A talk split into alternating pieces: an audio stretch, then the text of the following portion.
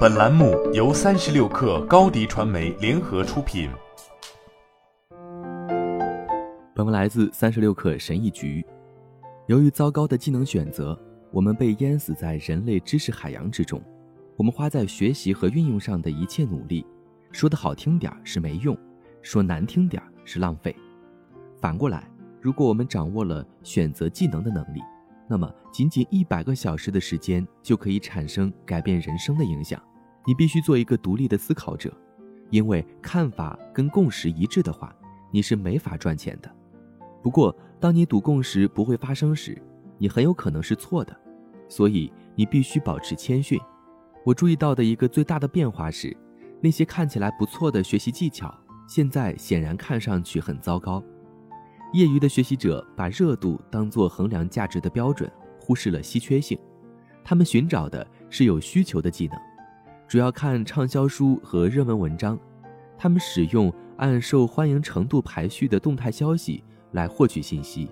专业的学习者的考虑因素增加了稀缺性。他们把注意力放在真正的价值上。他们总是去寻找逆向的信息来源。这种信息源比大多数人所接触到的信息都要好。就学习而言，成为业余爱好者并不是成为专业人士之路的停靠站，因为二者所走的路完全不一样。大家的思维方式有着根本上的不同。换句话说，光靠做所有其他人都做的事情，你没法变得伟大，只能比别人做得好一点。成就伟大要靠我们自己开拓道路。既然我们了解了。异类算法的威力，那向自己提出这个重要问题就很关键了。我们怎么才能找到稀缺又有价值的技能？坏消息是，写出稀缺又有价值的赌注比听起来要难。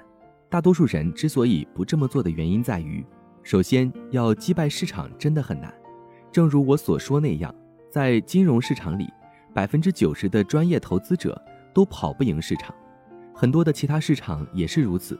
二是这种做法长期受到误解，当人们打破传统观念时，大多数时候他们都是错的。所以，如果你打破了世俗认知的话，大家很可能也会认为你错了。其结果是，你可能会感到孤独，被看清了。此外，这种做法非常耗时，在特定主题上相信权威，要比自己进行细致入微的研究容易得多，尤其是如果你不是专家的话。最后，这还容易令人困惑。当一个人第一次接触异类算法时，想到找到稀缺又有价值的技能是很难的。共识看法往往已经太过根深蒂固，以至于我们甚至对说不定还有另一种可信的观点这一想法视而不见。比方说，通读几乎所有成功的艺术家、领导者、活动家或企业家的传记，你会发现，他们在一夜成名之前。均经历了多年的黑暗。一九九五年，比尔盖茨试图解释互联网价值的视频剪辑就是一个很好的例子。为了帮你开始应对这些挑战，以下是我会反复运用的四条经验法则。虽然只有四条，但每一条都非常的强有力。关于如何更好地找到稀有且有价值的技能，这些法则是经过了成百上千小时的思考之后的简化。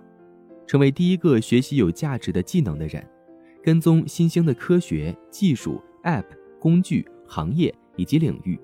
当他们呈现出指数式的发展势头时，花几个小时去探索，看看是否值得投入更多的时间。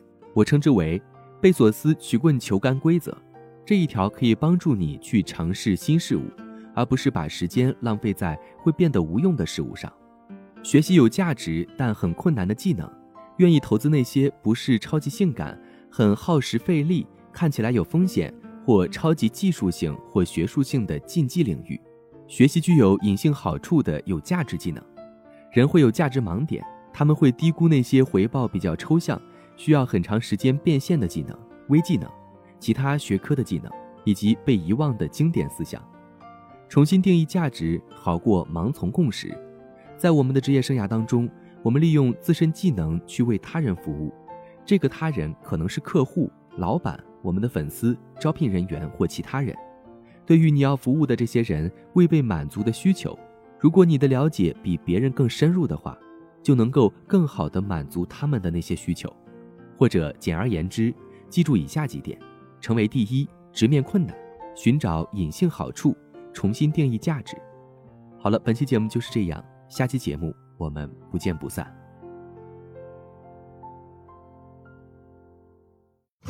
品牌蓝 V 想涨粉就找高迪传媒，微信搜索高迪传媒，开启链接吧。